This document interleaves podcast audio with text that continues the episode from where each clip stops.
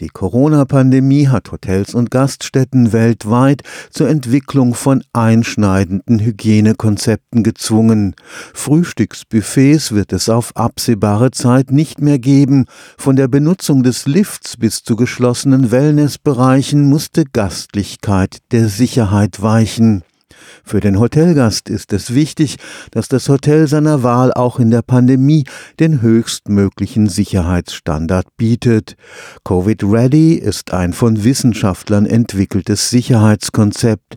Es erlaubt dem Hotelmanagement alle Instrumente zur Minderung des Ansteckungsrisikos einzusetzen. Verliehen wird das international anerkannte Zertifikat von Hotel Resilient, einer Ausgründung des Karlsruher Instituts für Technologie.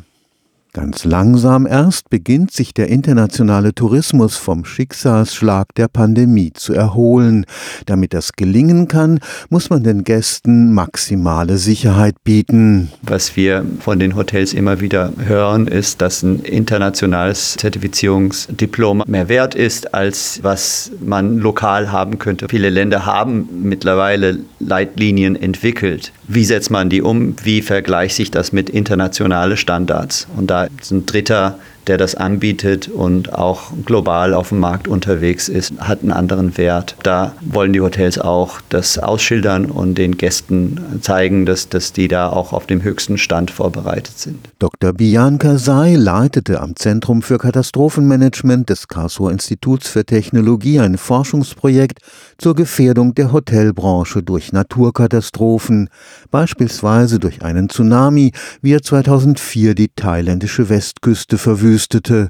Bei der Covid-19-Pandemie geht es jetzt nicht allein um Hygieneregeln. Ob ich mit dem Bus fahre, wo andere Leute mit dabei sind, ob ich abgeholt werde. Wenn ich auf den Malediven bin, kommt ein Boot und holt mich ab und bringt mich auf eine Insel. Was sind denn da die Maßnahmen? Des Transports von Flughafen zum Hotel. Das wird alles mit berücksichtigt. Insgesamt sind 50 Einzelmaßnahmen notwendig, bevor ein Hotel das Covid-Ready-Zertifikat erhält. Zum Beispiel sagt man, man sollte Plexiglas benutzen, wenn man jetzt ins Hotel ankommt. Die Frage ist dann, wie viele Leute kommen ins Hotel an? Habe ich auf einmal 50 Leute vor mein Hotel stehen? Wie bedient man die Leute am Tisch? Wird das Teller so auf den Tisch gestellt? Manche Hotels haben da Brettsysteme entwickelt, wo die Teller erst auf ein Brett kommen und dann ans Tisch gehen. Was sind denn überhaupt vor Ort im Land die vorgeschriebene Leitlinien? Und dazu haben wir Kriterien und auch viele Beispiele durch unsere Covid-Ready-Standards, weil die Implementierung von den Standards, da ist es, wo es spannend wird. Aufgrund der immer noch gültigen Reisebeschränkungen